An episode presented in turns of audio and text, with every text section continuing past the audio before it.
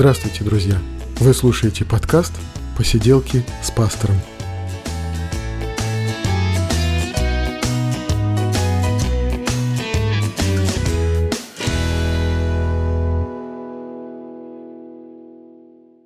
Привет, друзья! Это 99-й выпуск подкаста «Посиделки с пастором», и мы говорим о христианстве, о его истории, мы говорим о Священном Писании, мы говорим о всем, что может быть нам интересно.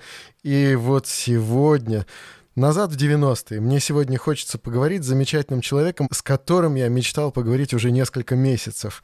Сначала вспомню одну историю. Я не знаю даже, Костя, она относится к тебе или нет.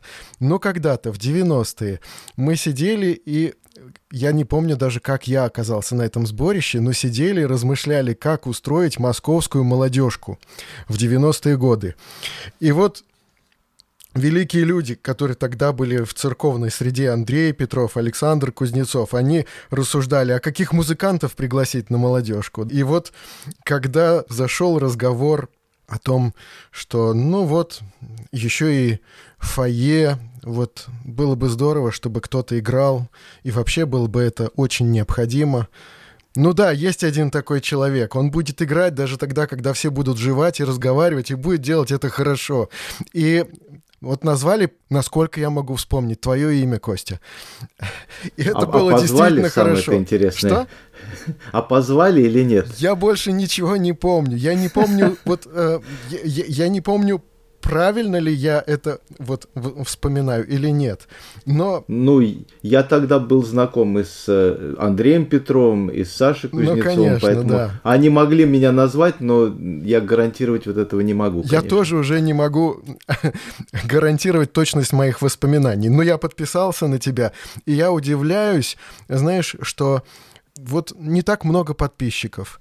В Ютубе, куда ты выкладываешь замечательные свои ролики, и ВКонтакте, куда ты выкладываешь гениальные миниатюры. Не так много подписчиков, и ты все равно это делаешь. И вот у нас сегодня в подкасте Константин Гусихин, замечательный музыкант. И мне хочется, Костя, с тобой поговорить о 90-х. Хорошо. Вот, э, знаешь, конечно, я не очень хорошо с тобой знаком. Да, мы перешли на «ты» совсем недавно. Да, я не очень хорошо с тобой знаком. И мне хочется поговорить о 90-х и о тебе, да? Вот мне хочется поговорить э, с тобой о тебе.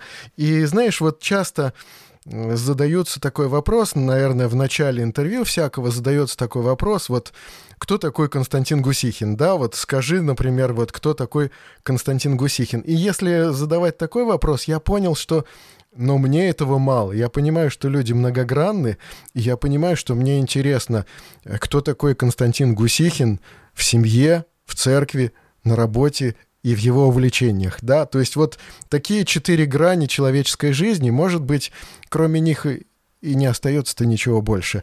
Нет, есть еще одна грань, это время, потому что в семье, в церкви и так далее ты еще в какой момент времени, потому что я уже достаточно долго пожил, поэтому ну, я уже могу сказать, что я был разным и одинаковым тоже, но разным, да, и в семье, и в церкви, и, и в музыке там, и с друзьями, ну, и, так далее и, на работе, поэтому есть еще временной фактор, наверное. Поэтому мы о 90-х, наверное, и говорим, потому что что-то поменялось, да? Да, мы, мне хочется поговорить э, о 90-х не только потому, что мы были молодые, красивые, да, и еще и вдобавок, может быть, энергичные и талантливые.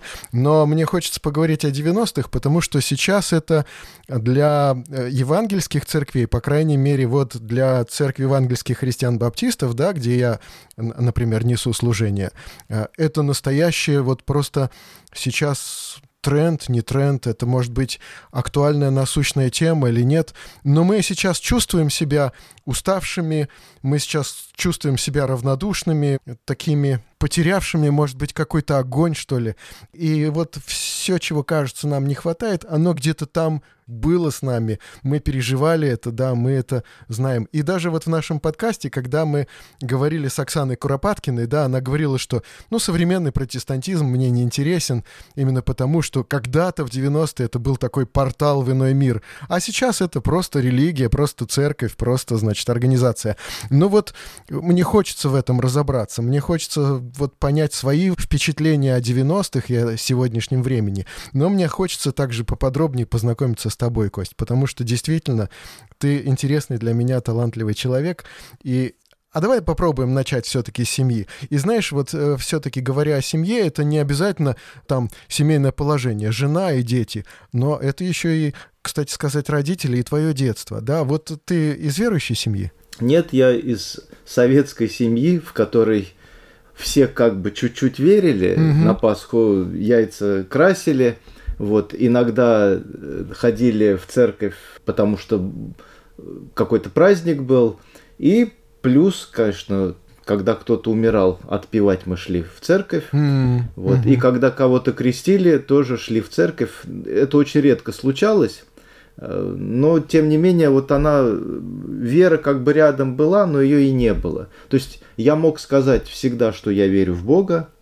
Вот. Если меня спрашивали, какой я веры, я говорил христианской. Это все, что я мог сказать. Потому что если бы меня спросили, а что это значит, я объяснить бы не мог. Да. Вот мне нравилось, как церкви устроены, когда я поступил в институт.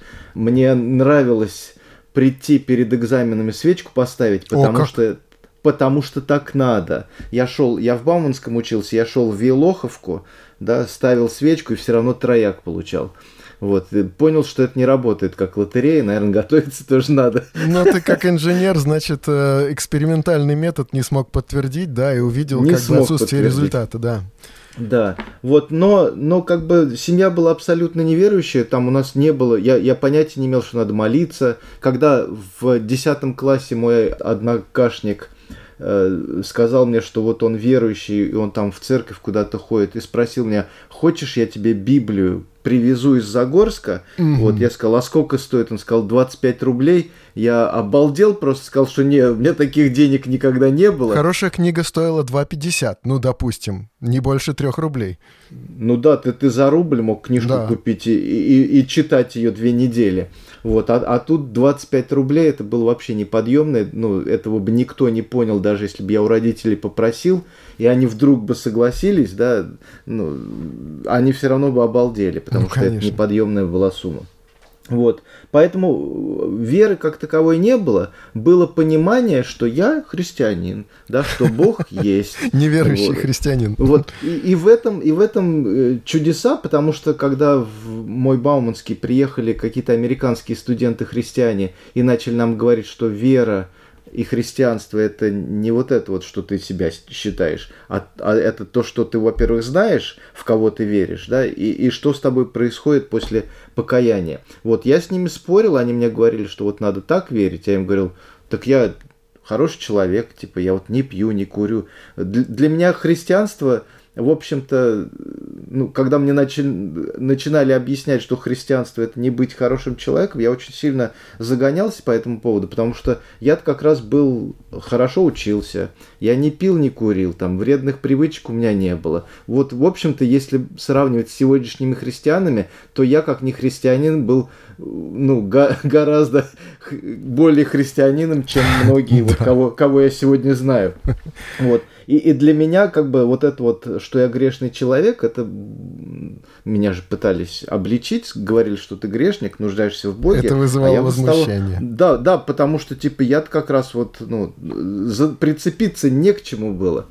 Эти американцы, это, это была целенаправленная миссия или это были просто студенты, которые вот так вот оказалось, что верующие? Нет, это, это в университеты, в крупнейшие университеты в 90-х американцы с удовольствием закидывали группы сначала вот таких вот э, гастролеров, угу. которые на, на лето приезжали на пару-тройку недель, или там э, даже на все лето были какие-то ребята, которые приезжали. С ними приезжали какие-нибудь еще миссионеры – от каких-нибудь миссий, которые привозили эти группы. Вот. И ну, были, были группы от больших миссий, которые прям вот целенаправленно приезжали на год, на два. Э, это были такие миссии на короткое время, да, но это короткое время, это было год-два. Они просто вот силились в какие-нибудь квартиры или даже общаги какие-нибудь они там снимали и жили целый год-два при университете пытались организовать там маленькие группы, одно большое какое-нибудь э, событие там раз в неделю, какая-нибудь встреча, на которой там пели, разговаривали, чай пили и, и, и чему-то учили. Вот это, это были миссионеры, которые приезжали как раз, чтобы студентам благовествовать. Угу. Ну и у них получалось вообще, вот интересно, да, вот э, молодые люди откликались, ну, поначалу-то, мне кажется, что откликались довольно-таки воодушевленно и так открыто, да, потому что, ну, какой-то был голод все-таки по духовной жизни, по познанию Бога, вот была ну, потребность у людей. Голод был разных видов, да, кроме духовного голода был голод-то, в общем-то, и обыкновенный. Нужно представлять себе, представлять себе студентов 90-х. Работы как таковой, как сейчас, вот, да, не было. Студент приезжал откуда-нибудь, заселялся в общагу, жил на то, что, ну, он жил на 70 рублей стипендии, из которой часть тратилась на общагу, да, вот, он жил на то, что родители присылали, да, и все вот эти вот там, у кого-то посылочки какие-то приезжали, там, еще что-то. Вот это типа ребят, которые жили в общагах. Те ребята местные, да, как я, я из Пушкина, каждый день я садился на электричечку, ехал до Ярославского вокзала, потом на метро до Бауманского, вот, туда полтора часа, обратно полтора часа, вот. Кто жил в Москве, они мне некоторые говорили, да ты едешь столько же, сколько мы там, типа, с Крылатского едем, там, допустим, вот. Да. Но, тем не менее, как бы у, у студентов была школа, у студентов была там общага или вот это вот туда-сюда ездить, вот, а работы не было. Вот, у родителей были э, проблемы у многих с работой, да, и с деньгами там все разваливалось. Вот мой отец, например, у него развалился завод, вот, и какие-то там, ну, год-два он вообще непонятно чем пытался заниматься, там же всегда можно было куда-то устроиться, но не факт, что тебе там заплатят что-то в течение года. Угу. Вот. И вот эти вот все ситуации, они как бы э, подрывали уверенность в завтрашнем дне капитально. Вот. И тут приезжали американцы, и они, кроме того, чтобы с тобой разговаривали, вот наши, которые в Бауманском были, они в первую же зиму привезли несколько фур еды, и на встречах вечерних вот этих вот по субботам, они тем, кто приходил, давали целый такой вот коробку, да, там были консервы, там были макароны. Вот я, поскольку с этой группой общался еще в течение недели, у меня этих коробок уже было немножко больше. Каждый раз, когда я с ними виделся, мне говорят, ну возьми там что-нибудь. И я шел, вез это домой. Отлично. Мои одногруппники, об этом узнав, тоже приходили на встречи, да, и мы потом вместе там с ними уходили, они себе там что-то несли. Поэтому, кроме того, что был интерес э, духовный, был интерес и меркантильный тоже. Этим ребятам было что предложить.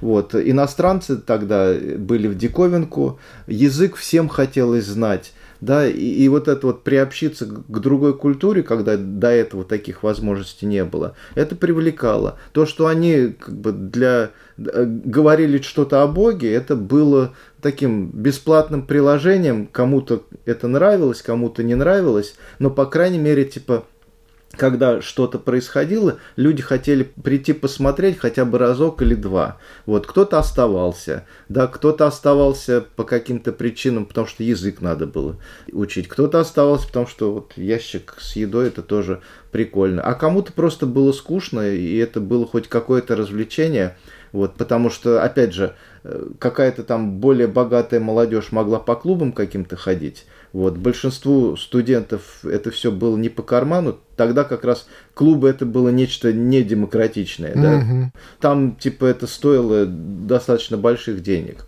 Это вот. новые а русские а... те самые. Это да, слово, да, которое да, сейчас да. практически уже забыто. Ну да. Вот, поэтому, когда они приезжали, их слушали хотя бы потому, что они из другой культуры, они представляют что-то новое, да, и, и есть какой-то даже меркантильный интерес в том, чтобы с ними там потусоваться. А сейчас ситуация, конечно, сильно изменилась, потому что, во-первых, в общагах э, ну, днем, наверное, нет никого, потому что они то учатся, то потом идут куда-то работать. Люди на старших курсах уже быстренько устраиваются на полставки там, типа, или вечером там кем-то работать. И карьеру очень рано начинают. И до этих уставших людей добраться очень тяжело. Вот надо либо, чтобы Бог там очень сильно постучал в сердце, вот. Либо, ну, либо чтобы человек, ну, настолько у него было много свободного времени, э, что в данном случае, наверное, даже подозрительно, а что у него? Он такой бесталанный, ленивый. Вот. Нам такие тоже не нужны, наверное, да? Ну. Ну, Других-то нет все равно, да? Ну да, да, да. В итоге вот э, имеем, что имеем. Ну а давай мы, вот помня о еще трех, по крайней мере, гранях, и даже вот э, говоря о грани э, вот семейной, да, еще ты же женат и дети. Вот как еще вот этот момент, давай мы ну, я со своей женой... Во-первых, я женат уже больше 25 лет. Mm, отлично. Это, э, это ну, уже достижение, да, я считаю, в нашей мы стране. Мы тоже 26 лет женаты, вот. да, со своей женой, да. Угу. Я тут недавно увидел статистику, оказывается, 70% браков в России распадается. Вот. Mm-hmm.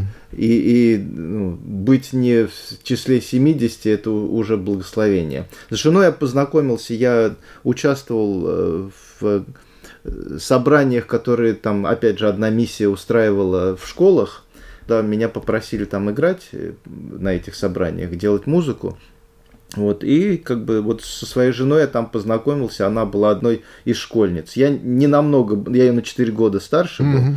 Да, вот э, в то время, когда она была выпускницей, да, мне было 20 э, лет, ей было там 16. Mm-hmm. Вот, и мы встречались, может быть, года 3-4, это все уже нас поженили неоднократно, вот, а, а мы были просто маленькие и, и долго ждали, но вот как бы 25 лет назад – вот так вот э, из служения мы перешли в семью. Вот, у нас дочка, ну и все, у нас маленькая, наверное, нестандартная по верующим меркам семья, но mm-hmm. как есть, вот mm-hmm. так вот. Отлично. Ну и вот давай попробуем описать церковную жизнь в 90-е, вот какой она была. Вот что это, вот церковная жизнь в 90-е? Церковная жизнь в 90-е это когда все новое. Угу. Когда все, что ты пробуешь, это всегда то, что никто еще до этого не пробовал. У нас, по крайней мере, в нашем местечке на самом деле. Но, ну, да, но, то, но это то, мало для то человека. Есть, то есть вот устраивают люди по субботам встречи для студентов. Угу. Такого как бы не было да, потом на этой встрече люди там сценки какие-то делают, угу. вот, и, и на этих сценках вот эти вот бешеные американские приколы, типа там, когда там голова, а руки другого человека, а, ну, да, вот, да, да. Вся, всякие такие штуки, которые ты смотришь, и, и, и типа такой получается какой-то прям вот театральный продакшн, угу. Который сегодня очень выглядит уже куца и уныло, но тогда это вот да. было все новое. Когда ты новую музыку приносишь э, вот на собрание, на богослужение, да, это новое. Когда ты можешь там попробовать э, какой-то новый стиль, и это все новое. И, и поэтому, как бы, когда все новое, в принципе, э, это ж, это ж подбадривает.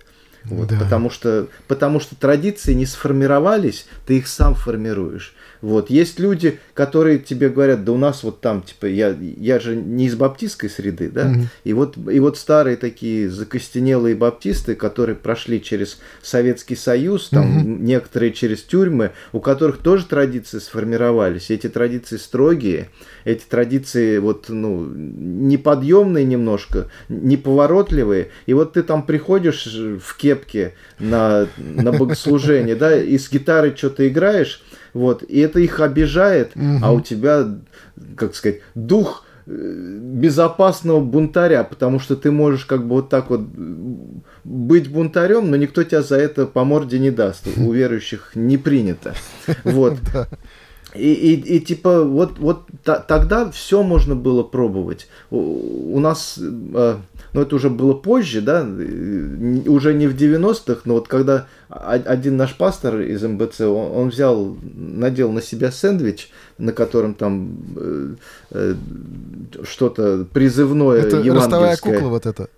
Не-не-не, сэндвич это когда у тебя вот тут вот плакат, да, ага. и сзади а, плакат. Mm-hmm. Вот. И вот он там типа покайтесь, там какой-то стих из Библии, и он, он пошел к метро Новой Черемушки и давай к людям приставать. И это можно было сделать.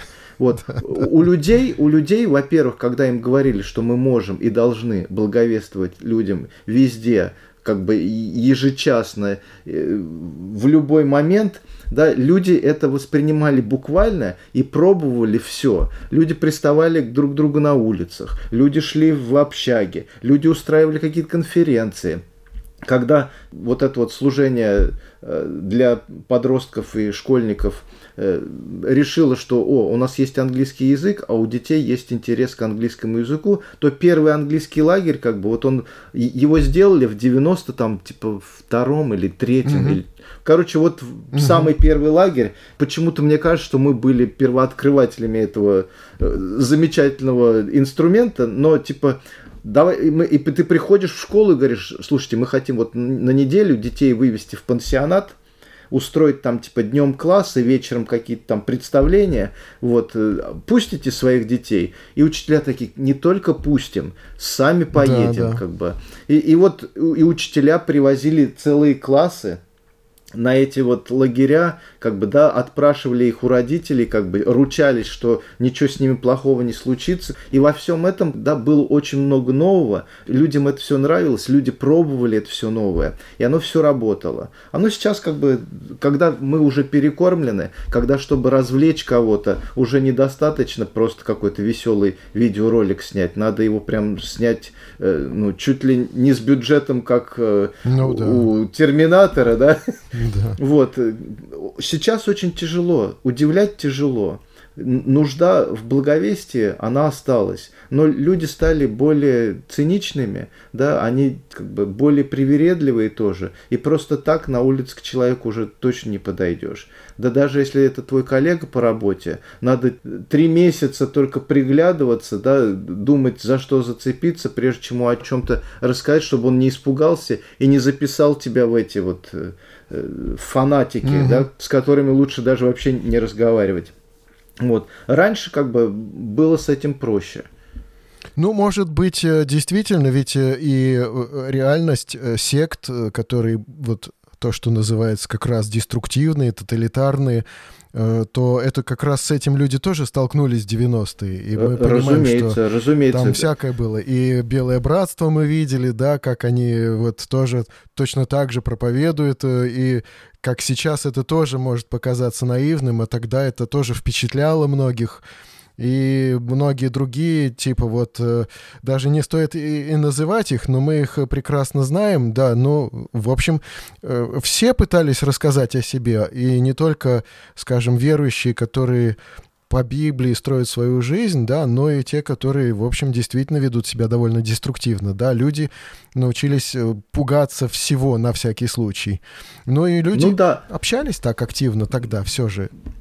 И просто тогда со всем этим можно было делать ошибки, и Может после этих быть. ошибок можно было еще 10 раз повторить а сейчас тебе ошибку не простят. Да, вот да. ты, у, у тебя всегда, сейчас, чтобы с кем-то заговорить, есть, по сути, один шанс. Mm-hmm. Да, и дальше, и дальше ты к этому человеку уже больше никогда не подойдешь.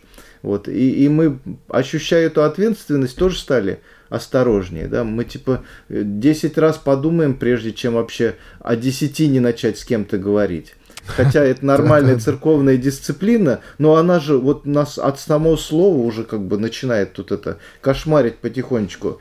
Как у нас в церкви да, вот мы собираем пожертвования, и каждый раз говорит, вы не обязаны, вы не обязаны. Да, конечно, не обязаны. Но, но когда ты, типа, говоришь, что не обязаны, это каждое воскресенье, mm-hmm. вот, даже те, кто обязаны, в принципе, уже такие, а, хорошо, типа, не обязаны, не обязаны. Mm-hmm. Ну, а вот э, о христианской молодежи конкретно, да, э, вот сама активность такая, и вот то, что как раз сейчас э, становится такой проблемой, да, мы понимаем, что сейчас раскачать как-то вот увидеть активность среди молодых людей очень сложно по крайней мере, в церкви и молодые люди-то есть, да, а э, вот нас не собрали, нам как бы нам не сказали, что делать, вот мы не знаем, вот нам дружить не с кем, а вроде бы как э, есть достаточно молодежи в церкви, но каждый говорит, ну, тут дружить не с кем особенно, все какие-то не такие, как я. Вот, ну вот, мне кажется, что вот что-то мы тоже утратили, наверное, в этом смысле.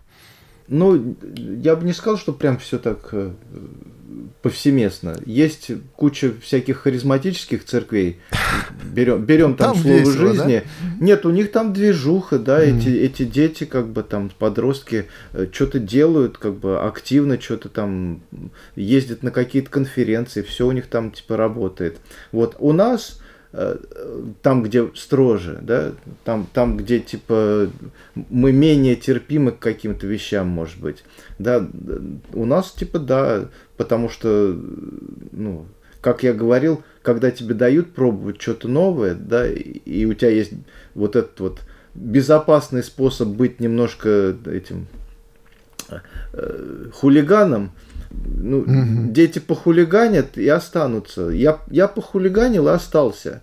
Вот. Э, а, а сейчас, если мы не даем им хулиганить, если мы их сразу в какую-то коробочку записали, вот, э, либо заставили их э, вести себя так, как нам нравится, вот, либо напугали так, что они вообще убежали, да, как бы с ними тяжело тогда, вот. И, и тоже, ну, у нас всегда это вот и, и, и в Америке, наверное, такая же проблема есть. Но мы типа в церкви очень часто воспитываем детей э, немножко лицемерами, да, мы типа им сразу прописали такую линию поведения, вот им список, как, как выглядеть правильно, угу. вот, они, они его знают, и типа, и, и даже типа вот они живут в церкви, участвуют в церковных делах, по списку проходясь. А потом, типа, проходит какое-то время, и они куда-то деваются просто раз, и нет их. Потому что, э, ну, мы не дали им вот этого способа безопасно по помятежничать чуть-чуть. Mm-hmm. Да, как бы мы с ними либо ругаемся, где мы их под ноготь берем, либо так, что типа они улетают как ракеты от нас. Потому что наше поколение, по крайней мере я, да, и в моей церкви, все вот мы эти молодые люди, мы были без вот этого бэкграунда э, христианского, где, где и правила мы знали, и традиции знали, как бы. Нам немножко было легче. Мы делали ошибки, нам что-то говорили, мы к этому спокойно относились, да, и, и продолжали там, типа, э, оставались там и так далее. А наши дети – они уже э, растут в наших домах, где мы уже традиции немножко сформировали. И мы их типа немножко задавили. Мы им типа веру навязали своим примером, там кто-то лучше, кто-то хуже, вот, своими словами там и так далее. И мы им не, не очень-то тоже даем свободу сделать выбор, который их выбор, а не наш. Как бы я, я вот боюсь, что как бы вот моя дочь, и я смотрю там наши дети, в, церкви, которые вот возраста моей дочери. Я боюсь, что мы им реально навязали без какого-то права выбора. Вот. И они все милые, и они хорошо себя ведут там и так далее. А вот у меня страх есть, что в какой-то момент, момент бац, и, и, и переключится у них вот этот вот блок мятежа включится, и они не смогут с ним совладать. Ну, а все-таки еще ведь помимо того, что э, открылась такая возможность э, э, попасть в какую-то интересную среду, да, где есть такой движ, и где, знаешь, ведь многие тяготятся на самом деле вот пошлостью и грязью, которая вокруг в мире вот людей окружает, да, и люди, многие тяготятся, и хочется многим даже неверующим, ну, каких-то чистых, искренних, таких добрых и простых отношений, да, и вдруг человек эти отношения в церкви находит все-таки. Вот здесь э, без этой грязи, да, вот здесь вот а, вот брак — это брак, да, вот здесь вот отношения между юношей и девушкой — это тоже вроде бы как вот чистые отношения, все чисто, вот достойно, да, брак такой, который вот э, действительно настоящий брак, да, когда не думаешь, что а можно и развестись, да, вот люди многие э, этого ищут, многие желают найти вот такое общество, где не было бы такого откровенного зла и грязи, да, они находят, но помимо того, что люди находят общество, они ведь находят находят и духовную жизнь настоящую, да, то есть ну, реально да. взаимоотношения с Богом, то, что, может быть, даже человек и не думал об этом, да, но просто искал как там мир устроен вообще, как там вообще смысл жизни какой, да, вот есть ли или нет, есть ли вечная жизнь, что там после смерти. Ну, каждый человек об этом размышляет, да, и тут вдруг э, у человека открывается возможность реальной духовной жизни, да, и вот тут, мне кажется, что тоже все-таки что-то было тогда, э, я, может быть, как старик уже, да, вот тогда было, но реально, я вспоминая, да, вот юность свою христианскую, я помню, что, да, вот ездил и у меня в карманах были вот такие вот самодельные карточки с библейскими текстами, которые я пытался заучивать, как иногда люди иностранные слова заучивают, да, вот такие вот вырванные кусочки бумаги, да, на которых записаны, или я там на печатной машинке что-то даже печатал, библейские тексты, да, вот, я ехал в метро и учил. Или я помню, мы встречались для разбора Библии, и там надо было, ну, там прочесть несколько раз главу и выбрать там какие-то смысловые абзацы. Так вот, для того, чтобы выбрать эти абзацы, я переписывал главу в тетрадь, и у меня, значит, вот в этой тетради было столбик, значит, для библейского текста и столбик для своих комментариев каких-то. Вот тут можно было чиркать. Некоторые там, правда, в Библии подчеркивали, но меня это вызывало дрожь какую-то, и я вот переписывал, помню, и там вот какие-то стрелочки рисовал, там какие-то вот смотрел, как там взаимосвязаны внутри главы тексты, как они перетекают одна мысль в другую. И мне это очень было интересно. Да, вот само чтение духовной литературы для меня дальше это христианская история, которая для меня очень ну, казалась важной, интересной. Да, то есть мы как-то и вот духовную жизнь мы находили, что есть эта духовная жизнь и есть какие-то конкретные материальные проявления этой духовной жизни, да, вот изучение Библии, например, да, вот э, какое-то обсуждение служение Богу, которое конкретное вот в каких-то в конкретных делах. Вот как, как в твоей юности это все происходило?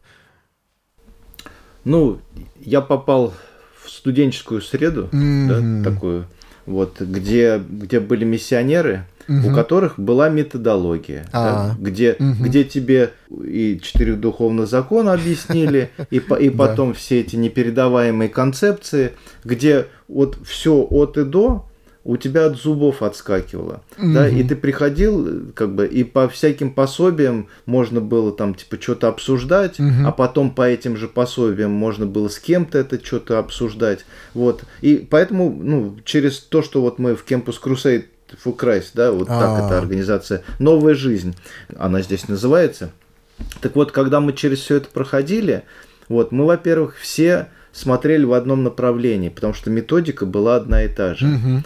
И самое это главное, что очень хорошо в голове откладывалось. И все, что спасения касается, и все, что духовной жизни касается, и все, что касается духовного роста, это все было разложено по полочкам и неоднократно повторено, да, и как бы и у тебя внутри как бы ты, ты реально типа просто вот натренированный был христианин, который был готов по жизни идти, да, и плюс ты ходил в церковь, в которой все проповеди, опять же, были новыми, mm. потому что ты этого не слышал никогда. Вот.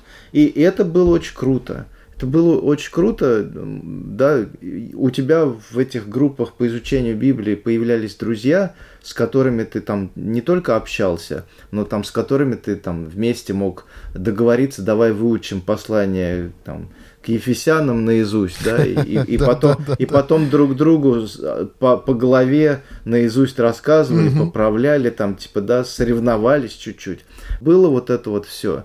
Вот, но реально была методика, которая благодаря тому, что были вот эти вот люди, приехавшие там на год, на два, на три, кто-то тут всю жизнь там прожил, вот кто-то даже умер здесь, вот, но они приезжали, и они передавали вот то, чему были научены, они передавали это. И было достаточно времени, чтобы это все впитать. Это не был какой-то там один раз в неделю быстренький курс э, по принятию в члены церкви. Угу. Это было конкретное да, ученичество, в котором ты типа получал ровно столько, сколько этот человек сам знал, а потом еще благодаря тому, что ты из другой культуры, и ты по-другому умеешь читать, и ты мир по-другому видишь, это все еще дополнялось вот этим, вот, и, и таким образом ты, ну, был подготовлен к походу лучше, чем там даже эти самые миссионеры. Угу. Вот. И, и это было очень круто. Мне кажется, сегодня у нас есть недостаток вот в этом, типа, где мы передаем свою веру настолько вот э, методично, что типа человек утром можно его разбудить, и он тебе сразу скажет, что я спасен по вере, угу. да, что, что типа не отдел, э, да, мои дела не могут меня спасти. Иисус Христос за меня умер. Он святой, он чистый. Я грешный человек. Он все грехи взял на себя, чтобы я мог жить дальше. Вот, он меня усыновил, я его дитя. Вот, ну, сейчас не знаю, как бы, не каждый баптист согласится со следующим моим утверждением, но нас учили спасение потерять невозможно. Если ты сын, дитя, ты дитя, навсегда. Бог как бы тебя из семьи как бы не может, вот все, мы породнились. Родство это уже никуда не денешь. Да, и, и все эти вещи, они сильно хорошо влияют и на то, что ты можешь кому-то что-то рассказать, но и тоже, как бы, когда у тебя в жизни вещи происходят, ты это помнишь. Вот, и если мы сегодня, вот в наши дни сейчас переметнемся очень быстренько, то из 10 человек новых, которые приходят сегодня вот в твою церковь, 9 это люди из других церквей. Угу. Вот, и, и потом они остаются в твоей церкви, вот это вот все перемешивается, и вдруг в твоей церкви сейчас, вот в любой баптистской церкви, в любой э, ну, евангельской церкви э, будет такой компот из того, кто во что верит. Там и кто-то что-то от харизматов э, привносит, и кто-то что-то из православия. И потом, типа, ты начинаешь с людьми разговаривать, они все верят в разное христианство. Как бы я не знаю, как вот при таком э, компоте новому человеку, который с улицы пришел и вообще ничего про христианство не слышал, я не понимаю, как ему расскажут Евангелие так, чтобы он не запутался.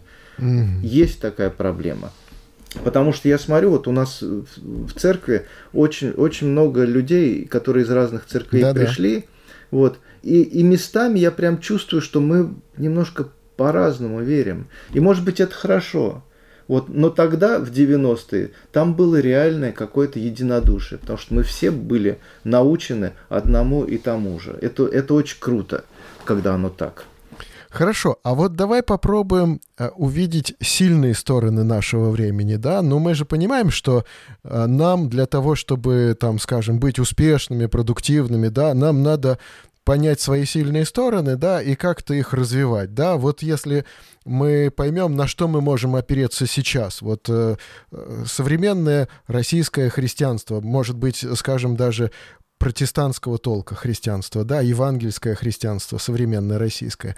Какие сильные стороны вот ты видишь сейчас у нас? Ну, во-первых, если ты живешь в большом городе, или, или даже не в очень большом, у тебя протестантских церквей в городе уже будет не меньше одной. Да. А так я думаю, что типа даже ну вот в Пушкино, наверное, где город там на 100 тысяч человек, я думаю, что церквей 10, там 15 разных протестантских точно есть. Поэтому если тебе нужно, как сказать, найти что-то по душе, стопудово ты, ты найдешь. Это, я считаю, что доступность этого христианства сегодня – это сильная сторона. Угу. Потому что если человек честно хочет об этом поговорить, у него способ поговорить есть. Как бы он может просто погуглить, да, у нас информация доступна сейчас. Не так, что типа тогда вот, когда мы с американцами встречались, ты с ним прощался на неделю, у тебя ни телефона мобильного нет, Да, ничего. да, ты, да, с ним, да, да. ты с ним договорился, что через неделю во столько-то вы вот Мгм. здесь вот встречаетесь. И если с тобой что-то случилось или с ним что-то случилось, вы не встретились, потому что телефонов не было. Да, да, сейчас, сейчас тебе просто чуть-чуть плохо стало, у тебя есть 10 человек, которым ты можешь написать, попросить молиться. Мгм. Или просто замучить вопросами кого-то. Ну, в это- любое да, время. Это отдельный тоже такой момент. Вообще э, интернет — это вот очень важная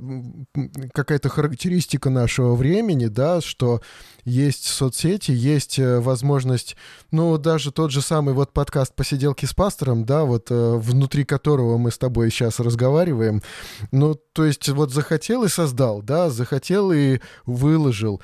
И таких возможностей вот э, как бы медийных возможностей стало больше. Сейчас вот нет проблем записывать что-то, да, нет проблем выкладывать куда-то. Сейчас видео, подкасты, ну, правильнее было ск- сказать, что это видеопередачи какие-то, да, вот, пожалуйста, хочешь делать, делай. И не обязательно прямо серьезную какую-то студию, но можно даже из телефона до сих пор еще это возможно. Ну, наверное, это тоже сильная сторона, если как-то вот использовать это, потому что мне кажется, что современное христианство, оно еще до сих пор не научилось пользоваться теми возможностями, которые вот интернет открывает. Мы как-то еще Ну, до конца не пользуемся. молодые-то, молодые-то умеют и, и пользуются. И вот эта вот доступность э, средств самовыражения, оно и хорошо, и плохо тоже, потому что создается огромный шум, Да, вот, да. да, фильтра-то нет, чтобы найти что-то стоящее, тебе иногда надо вот рыться во всей этой куче. И ты роешься, и, и пока роешься, забывал, что искал. Мгм. Короче, это и благословение, и проклятие одновременно. Но, э, допустим, сейчас вот э, даже скептические голоса в сторону христианства, они нам тоже помогают. Вот моя дочь пришла и, и как-то мне э, задала вопрос, я уже не помню, что типа, а это правда, что, а, что там типа кого-то забили камнями, потому Мгм. что он пошел, а вот хворост собирал человек, вот в Моисеева А, времена, да? ветхозаветная эта история, Да, да, да. в субботу. Вот, когда, типа, когда он в субботу пошел Мгм. хворост собирать, вот, его поймали, типа, арестовали, велели там паспорт показать и забили камнями. И ко мне Лера приходит, говорит, папа, а как же так? Он просто в субботу там и все такое.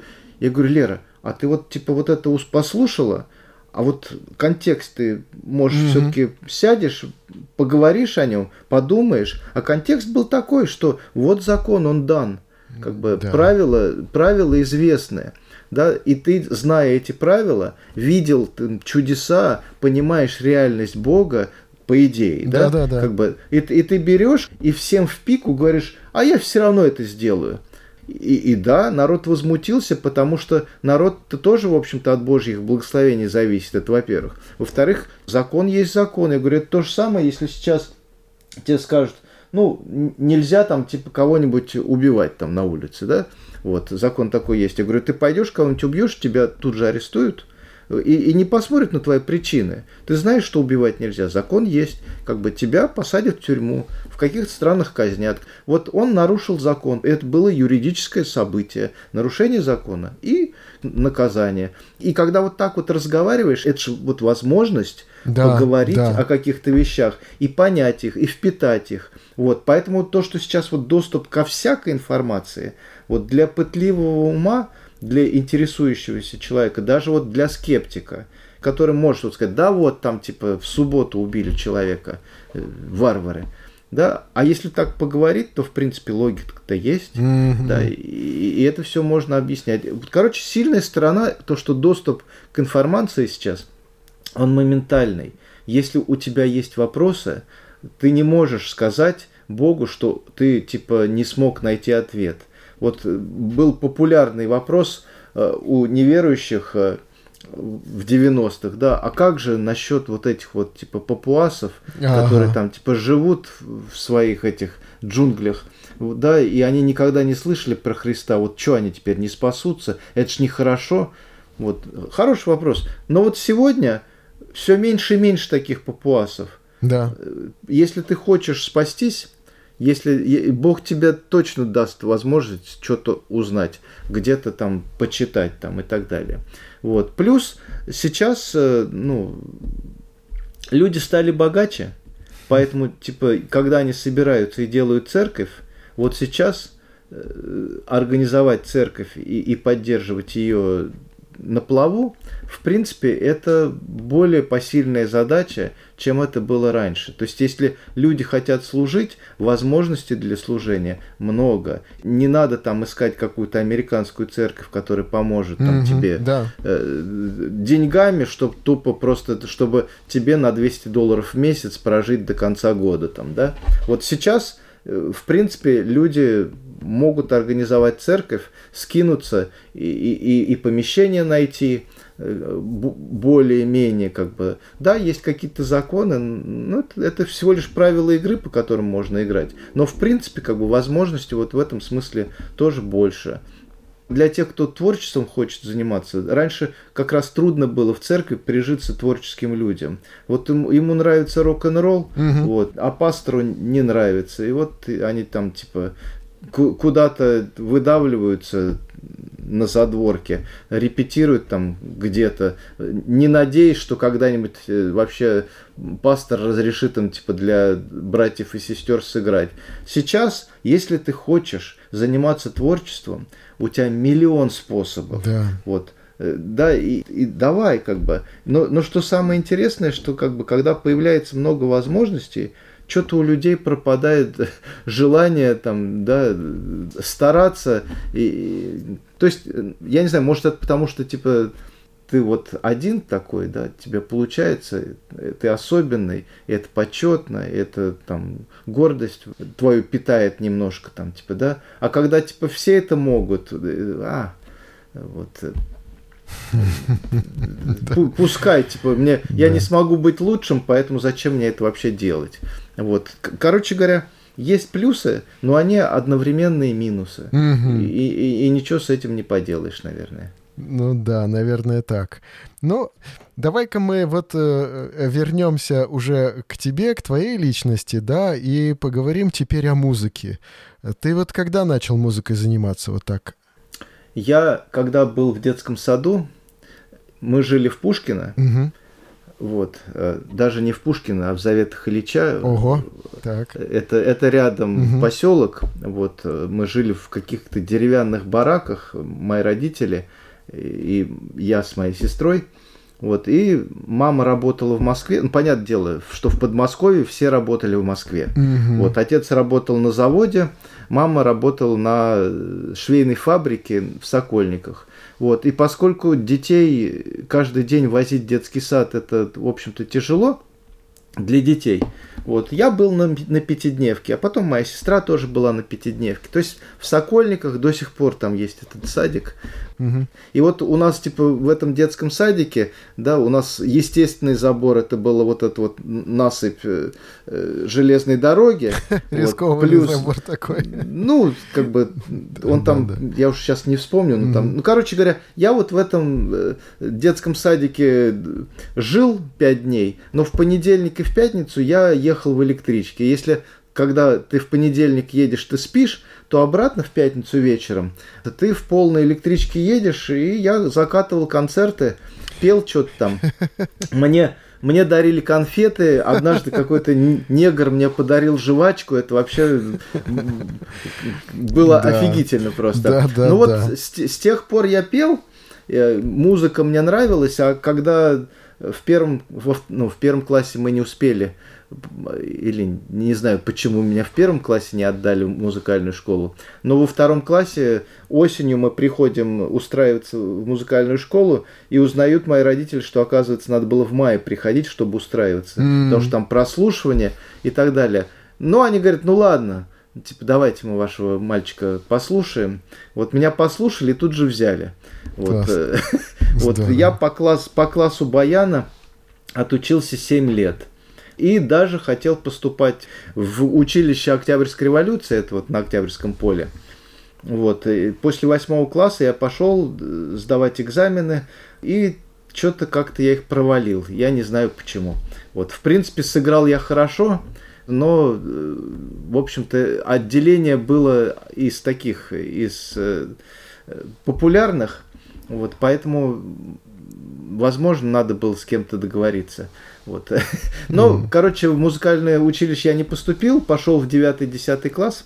И когда, типа, с баяном у меня все закончилось после восьмого класса, я в школе, разумеется, организовал группу. Мы там, типа, играли «Ласковый май», «Мираж». Вот, все, что Класс. тогда было популярно, мы там пытались играть.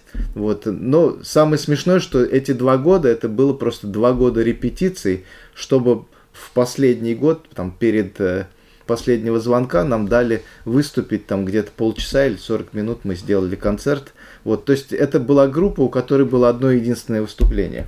Вот. Ну, и с тех пор, как бы, вот я музыкой занимаюсь, мне часть жизни, короче. Mm-hmm. Ну, это именно в церковной среде теперь получается, да? И это музыка прославления или просто музыка там, например, тоже? Я, я когда покаялся, я одновременно, мы с моим одногруппником организовали группу в Электростале, угу. вот, и типа мы там выступали, вот нас, нас там хорошо принимали, вот, и когда я покаялся, у меня, значит, немножко жизнь раздвоилась. У меня была вот эта американская, американская группа, потому что мы пели по-английски. Mm-hmm. Тогда парк Горького был очень популярен, mm-hmm. и мы, поскольку очень хорошо по-английски говорил, и плюс я писал музыку, да, я писал песни по-английски, вот мы типа там выпендривались в электростале, э, как сказать, как, как местный парк Горького. Mm-hmm. Вот. И одновременно я по субботам играл на наших вот студенческих этих встречах э, уже христианскую музыку, там песни прославления. Вот. В основном это все были переводные, а потом я начал писать музыку, поскольку вера это часть жизни, угу. да, рано или поздно ты об этом напишешь песню, а может быть две. Угу. Вот. И я потихонечку начал писать песни прославления. Вот, а с группой э, там хоть я и был без вредных привычек, но в моей группе концерты последнее время, там уже там, когда группа наша заканчиваться начала, по сути, она заканчиваться начала, потому что там гитарист у нас на концерт приехал жутко пьяный, да, наш э, барабанщик тоже там выпивал. Это и... вот та мирская группа как раз, да, вот? Да, mm-hmm. и, и, и, в, и в какой-то момент, когда мы приехали на один концерт, мы в какую-то приехали в воинскую часть, и мой гитарист просто вообще полностью, он уже лыка не вязал, да, когда, когда на сцене там ну, было, даже, было даже стыдно перед вот этими ребятами, которым мы пели. Вот, я ребятам сказал, что нет, все, я больше не буду. Извините, как бы, но это фигня какая-то. Угу. Вот, и мы с группой расстались, и осталась у меня только вот христианская музыка. Вот и с тех пор я писал музыку. То есть для ты церкви. пишешь и музыку, и тексты, да? И то есть а так пол... дешевле получается, никому не надо отчисления. Да-да-да, то есть это полностью твои песни. Ну да, все, что я записываю, это, это песни, которые, в которых и музыка, и слова мои. Здорово, здорово. Ну, а как вот с этими клипами? Вот у тебя канал на Ютубе, и там потрясающие клипы. Как вы сейчас это все организовали? Как это происходит? Вот интересно. Клипы на песни? Да, да, на твои песни. Ой, этот, у меня нет времени на клипы угу. и нет денег, чтобы кого-то нанять, но еще до войны, тут, да, угу.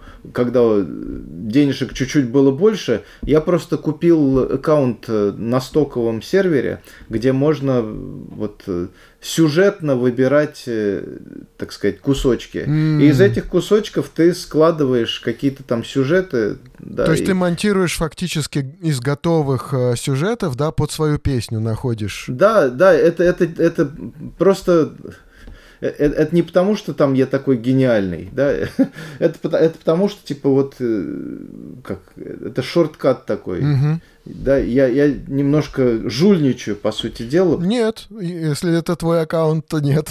Я, нет, я беру готовые, да, угу. из этого нарезаю, вот, чтобы, ну, люди могли найти там песню, послушать ее, и чтобы перед глазами что-то проходило. Mm-hmm. Вот. Так что там нет никакой магии, это просто вот... Э, Мне очень понравилось там с балетным танцем вот это, вот не помню название песни, там используется балетный та танец и анимация еще. Это здорово. Да. Это какая песня? Это вот одна из этих двух новых. Mm. Это без, te... без mm-hmm. тебя. Да, да, да, да, да, да, точно. И хотел спросить тебя про твои увлечения. Твои увлечения это только музыка или что-то еще? Ой, я вообще интересующийся, да, я могу там подсесть, э, начать читать какую-нибудь книгу угу. и потом прочитать все книги этого автора. Ну я могу, я могу виноделием э, заинтересоваться и узнать и узнать все про, ну вот там, допустим, мало кто знает, но вот э, лоза ей ведь не нужна хорошая почва. Вот, вот чтобы сделать вино, почва должна быть самая-самая плохая. А солнце ты где возьмешь? Ну, солнце это вопрос тоже такой, потому что есть же, есть же вины бургундские, там не так много солнца, и, и, и там не такие они переспелые, как в Сицилии, да, виноградины. Но вот самое смешное, что вот лоза, она растет, и чем хуже почва, тем глубже она корни вниз, вниз, вниз. Там mm. вот, когда Господь очень много про виноградарей разговаривает, вот, э, мы должны изучить этот вопрос. Вот я изучил, как бы, э, что, что, что, э, когда почва плохая, лоза все ниже и ниже проникает, и от того, что она проникает ниже, там разные как бы минералы будут потом участвовать в создании виноградины, из которой, э, из которой будет э, вот э, кто-то там делать вино. Mm-hmm. Вот плюс сами виноградари там тоже очень много вот в, в производстве нюансов. Например, если на на лозе слишком много ягод, будет, будут плохие ягоды, будет плохое из них вино. И поэтому заботливый виноградарь, он посмотрит на какие-то там ягодины, он их просто сорвет еще в начале сезона, потому что они бесперспективные. Угу. Это, это к церкви тоже очень сильно относится. Как, кого-то надо просто отбирать как бы для вина, а кого-то просто вот снять, снять с лозы и не тратить на них драгоценное солнце и, и, и, и эти, и корни. Вот. И тоже, типа, вот христианин, вот в 90-х была тяжелая жизнь. И, и многие христиане из 90-х, они укоренились так, что до сих пор показывают результаты и приносят плод. А, а типа вот сейчас они у нас тепличные условия, в том числе и в христианстве, и люди стали слабее. Да, и, и люди как бы приходят в церковь иногда э, с вот этим потребительским э, отношением, как бы мы воспитали, как бы общество воспитало вот людей потребления, да, и они приходят как бы, и у них не хватает корней, чтобы даже понять, насколько они берущие, а не дающие.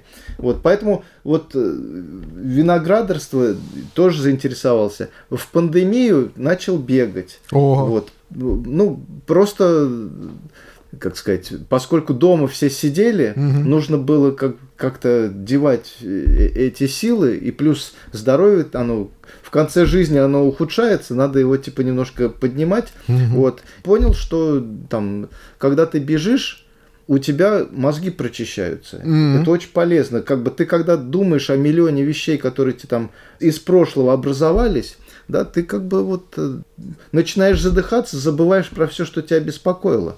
Вот, поэтому, типа, хочешь избавиться от стресса, просто пробегись так, что дышать невозможно будет. Забудешь про стресс стопудово. Вот. А, а когда пандемия закончилась, я решил, что окей, надо выучить французский язык. Занимался, выучил, говорю теперь по-французски. Ого. Вот.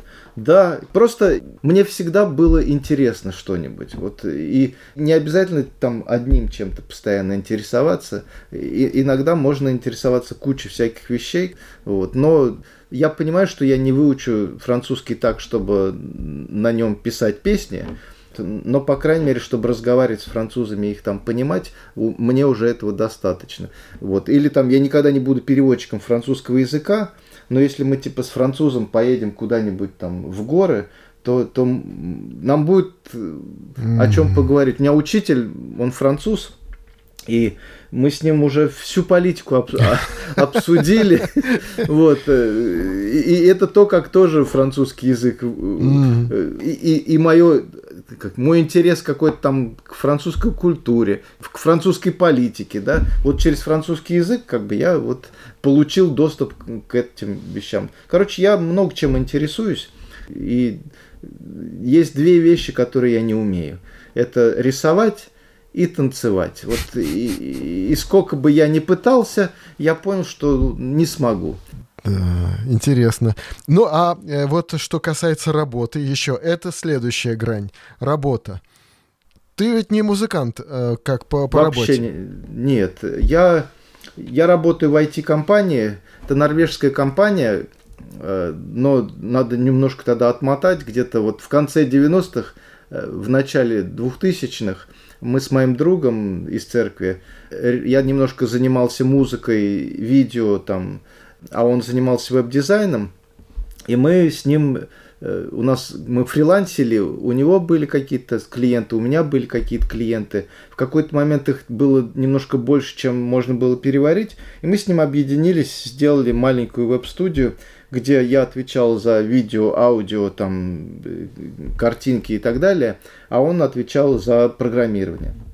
Вот. И потихонечку эта компания, ну, мы работали, поскольку верующие, то очень большая часть нашей клиентуры были братья и сестры, да, угу. сайт там для ассоциации Билли Грэма, угу. там, и, и, и так далее. Вот. И, короче говоря, мы начали работать, вот, а потом потихонечку у нас появились свои работники, например, Тимофей Ха. А, э, это автор вот он, программы «Библия для всех». Да, и, и хозяин jesuschrist.ru. Библия. Вот. Нет, нет, нет. Биб... Нет, он э, цитаты, цитаты из Библии. Из Библии, да, да, да, вот. Вот. Вот Тима у нас работал, там еще несколько человек у нас работали. Это непревзойденная программа для Windows, которая до сих пор, наверное, просто самая лучшая программа библейская для Windows, мне кажется. Это был ваш вот, работник. Так да, ну так он был, ну, он был сначала угу. создателем этой программы, а потом уже нашим работником. Ну, короче говоря, через какое-то время мы познакомились с норвежской компанией, которой очень нравилось, что в России России дешевые программисты, угу. вот, и они, они как бы тоже верующие, и они решили как бы брать у нас в аренду программистов, вот, и потихоньку они просто брали, брали, брали и забрали нас полностью к себе. Поэтому теперь я работаю в этой норвежской компании, в которой у меня есть немножко доли. Угу. Да, я, я с моим другом, с которым мы организовали компанию здесь, мы там совладельцы.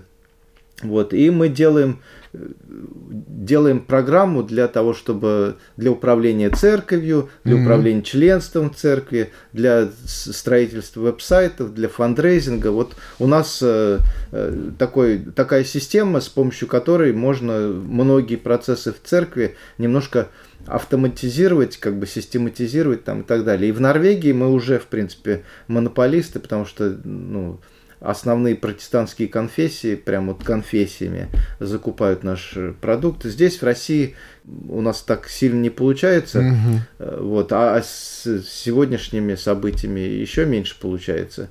Вот, но, тем не менее, как бы я вот, по сути дела, на работе я айтишник. Но все-таки получается, что ведь твоя работа была связана изначально с христианской средой, по крайней мере, да, вот как бы христианский коллектив, христиане-заказчики. Я ни одного дня не проработал в нехристианской организации. Вот. И то, то же самое я ни одного дня не проработал на PC. У меня вот с 94 -го года Mac и, и все. Как ну, бы. Да. И я всю жизнь, всю жизнь на Маках был. Надо мной в 90-х все смеялись. А, Apple, Apple, вот смотрите, он дурачок, типа с Apple. Да, да, а, да. а через 10 лет они все уже были с Apple, mm-hmm. с айфонами. Вот, и, и смеялся уже над ними я. Так, и вот, э, э, вот по поводу христианской организации я тебе хотел спросить тоже, действительно. Вот получается, что в 90-е годы, да, вот очень многие верующие а тогда искали работу в христианской организации. Для многих оказывалось, что работа в христианской организации для них э, стала таким вот препятствием, что ли, и способствовало потере веры даже, да, многие люди там шедшие куда-то учиться, да, утрачивали веру в семинариях, да, многие люди, шедшие работать в христианские организации, утрачивали веру в христианских организациях. Такое бывало. Но все же, мне кажется, что, ну, это ведь нормально, когда христиане организовывают свои фирмы, когда э, создают бизнес именно среди верующих и начинают работать именно с верующими, и даже зачастую как бы определенный, ну, порог входа, да, ты должен исповедовать христианские ценности как минимум. Ну, как сказать, тут надо немножко делить христианские организации э, типа миссий, угу. да, и христианские организации, которые бизнес, которые угу. на извлечение прибыли. Ну, даже если это работают. бизнес. Если это бизнес, то как бы надо быть очень осторожными. Очень часто людям кажется, что это если христианская э, компания, то это значит, что там немножко посвободнее в том, как ты там э, работаешь, да, что ты можешь типа сделать какую-то ошибку и к тебе по-братски отнесутся. Вот. А, а, и это то, что сгубило многие христианские компании, многие христианские бизнесмены э, да, по прошествии какого-то времени плюются и говорят, я его нанял, а он типа мне говорит, там, я ему говорю, слушай, надо доделать вот эту работу, он говорит, а у меня сегодня типа группа по изучению Библии, я не могу. Вот.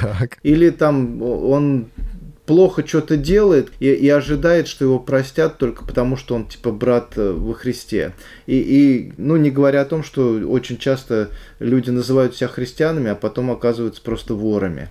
Э, и поэтому, когда ты делаешь бизнес, ты должен понимать, что все равно есть структура, в которой цель не твой рост во Христе, а извлечение прибыли. Вот твоя зарплата, вот, вот твои обязанности и то, что ты христианин, это, это здорово это, это типа шикарно. Но за это но, тебе не платят еще, да. Но, но, тебе, но, но, но типа это значит, да. что мы с тобой в воскресенье придем в одну церковь и одному Богу будем песни петь. Угу. Да, и, и типа мы потом на неделе пойдем на группу по изучению Библии и будем с тобой одну и ту же книгу изучать, и это все здорово.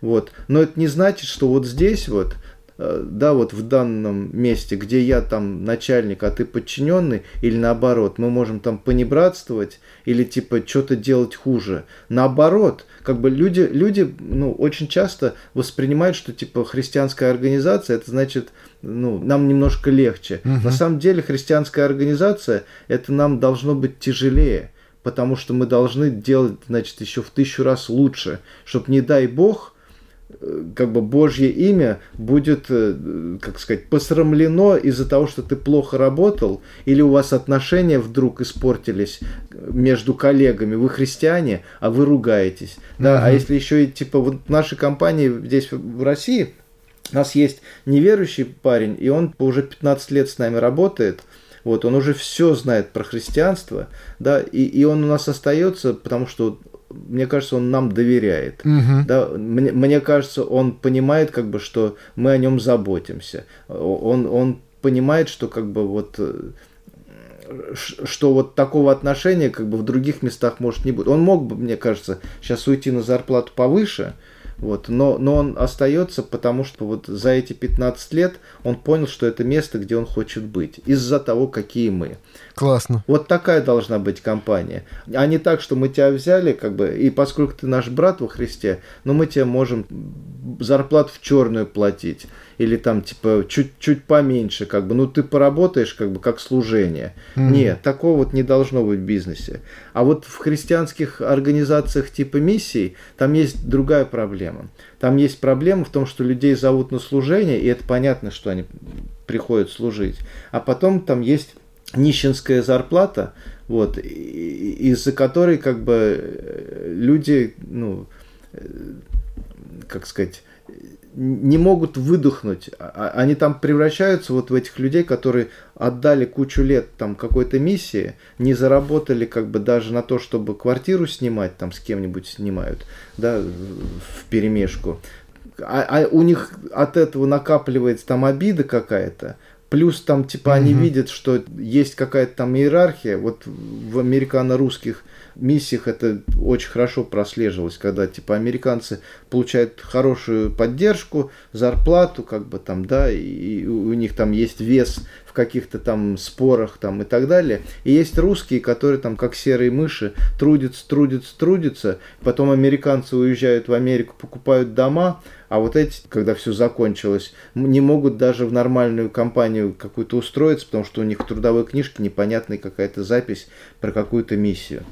Вот. Ну, и да. это очень грустно. От этого люди сначала разочаровываются в себе, вот. У них там выхолащивается и чувство собственного достоинства, и вообще какая-то радость. Вот. И они грустно выходят в этот мир и, и не могут со всем этим делом совладать, потому что и время утеряно. Вот. Ну и я не говорю уже про то, как христиане умеют друг с другом ругаться, там, вдрызг. Вот. Э, после, после чего... От души, типа, от души. Да, да, после чего ты не... Ну, то есть, самые обидчивые люди, это христиане иногда, кажется. Друг друга обижают, и потом друг другу всю жизнь даже руку не подадут. Это грустно.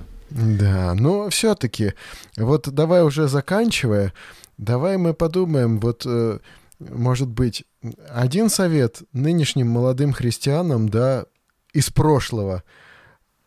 Чего можно пожелать?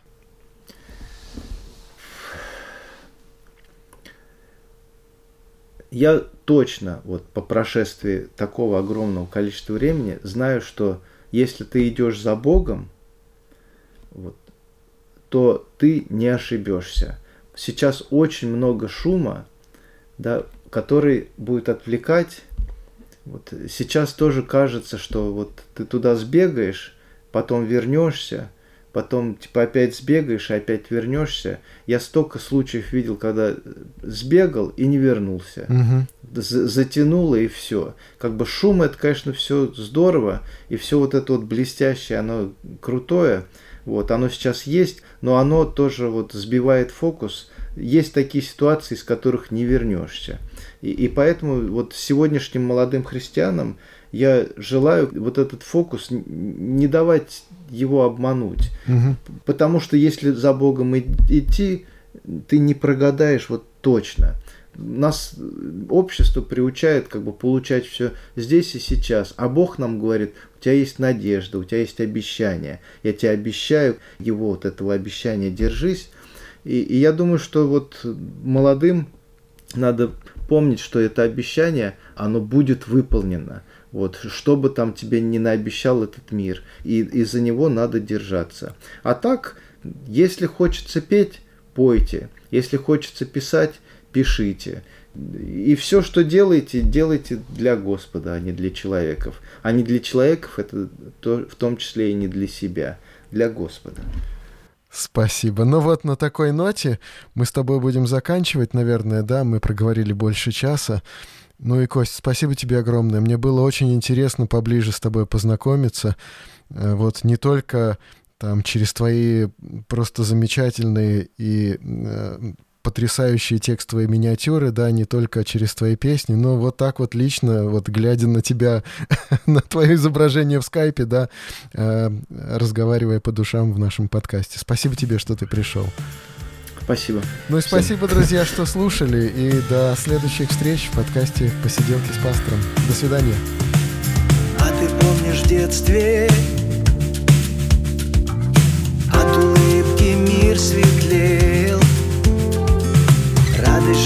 сердце. Просто так. На мои заботы. Мой отец всегда смотрел Поддержку из терций Каждый акт Я одет, обут хлеб на столе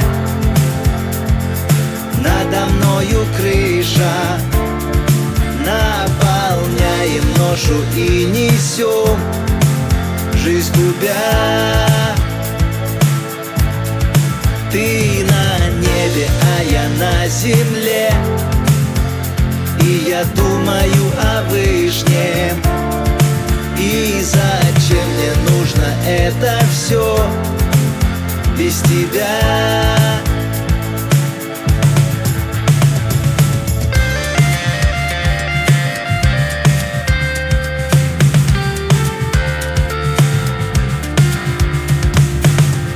получилось? От чего несчастный вид? Мало кто доволен тем, что есть. Мы теряем силы, кто не ранен, тот убит. Напрягаем волю, выше лезть. Я одет, а будь хлеб на столе Надо мною крыша Наполняем ношу и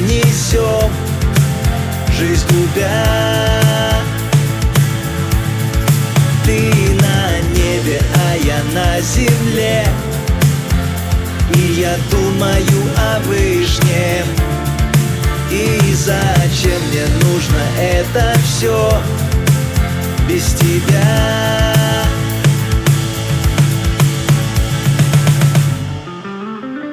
Все бока испробовал все без толку, верчусь и не могу уснуть Не нахожу места, полки не под цвет Крыло замятое, ремонт никак не закончу. Это мой ежедневный фронт Лошадиными боцами, пачками эмоций. Я будто сам собой покусанный, покоцан Мелочная суета, жадно съедает все внутри Порой отпускает, и я говорю себе Смотри, все у тебя хорошо, все, что нужно Я сам собой обезвожен и обезоружен И истерзав себя вторичным и пустым Терзаю близких, расшатываю мосты. Все, хватит, бросай этот алкоголь Чтоб градус беспокойства с копейками ноль Пора трезветь от зависти и улыбнуться Богу. Меняя маршрут, отец, показывай дорогу.